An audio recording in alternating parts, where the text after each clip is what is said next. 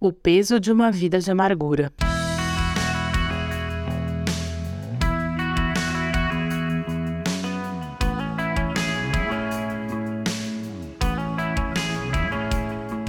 Você é do time que toma café com açúcar ou não coloca nada para adoçar?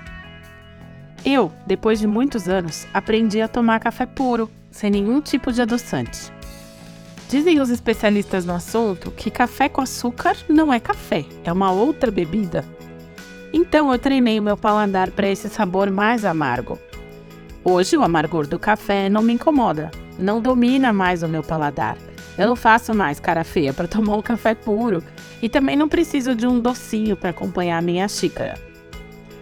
Mas onde eu quero chegar com esse assunto, com essa ilustração? Bom, amargor é sinônimo de amargura, que também é sinônimo de ressentimento, tristeza, aflição e angústia. E assim como alguém que não sente mais o amargor do café puro, eu desejo que eu e você também não vivamos uma vida de amargura e ressentimentos. Livrem-se de toda amargura, raiva, ira, das palavras ásperas e da calúnia, e de todo tipo de maldade, isso está escrito lá em Efésios 4, 31. Todos passamos por tempos difíceis. Muitos deles, inclusive, deixam um sabor amargo, né, no nosso coração, como uma traição, um abandono, a morte de um ente querido, alguma injustiça que a gente sofre e outras situações igualmente difíceis. E é perfeitamente normal sentir amargura em situações como essas. Mas depois nós temos uma escolha: deixar a amargura crescer e contaminar o nosso coração, ou lidar com a situação de uma maneira positiva. Deixar criar uma raiz de amargura em nossa vida, ou extrair desse momento desafiador algum ensinamento, algo que nos faça crescer e que nos aproxime de Deus.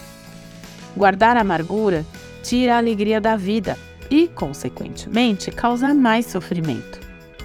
Pessoas amarguradas são difíceis de se conviver, na é verdade? Porque elas estão sempre bravas, tristes, cabisbaixas, reclamando de tudo. Ingratidão, ódio, atos de vingança e maldade também são consequências de uma vida dominada pela amargura. E pior ainda, quando essa amargura é direcionada a Deus porque isso cria uma barreira em nossa comunicação com Ele e nós deixamos de ouvir a Sua voz, nosso coração está fechado.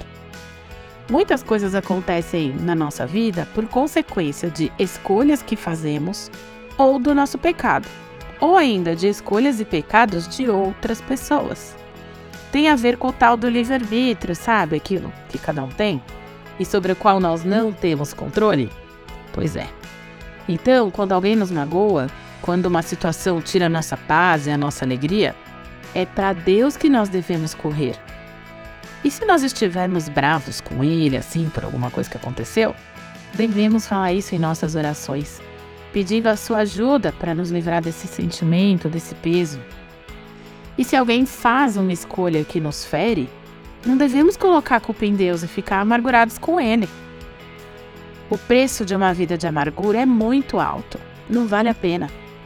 Por isso, assim como é possível treinar o paladar para tomar café sem açúcar, se você quiser, é possível treinar o coração, blindar os nossos sentimentos e pensamentos contra a raiz de amargura. E se você tem amargura no seu coração, algo não tratado, entregue isso nas mãos de Deus agora mesmo. Peça perdão por ter guardado isso e peça que o Pai liberte você dessa prisão. Você ouviu o podcast da Igreja Evangélica Livre em Valinhos. Todos os dias, uma mensagem para abençoar a sua vida. Acesse www.ielve.org.br ou procure por IEL Valinhos nas redes sociais.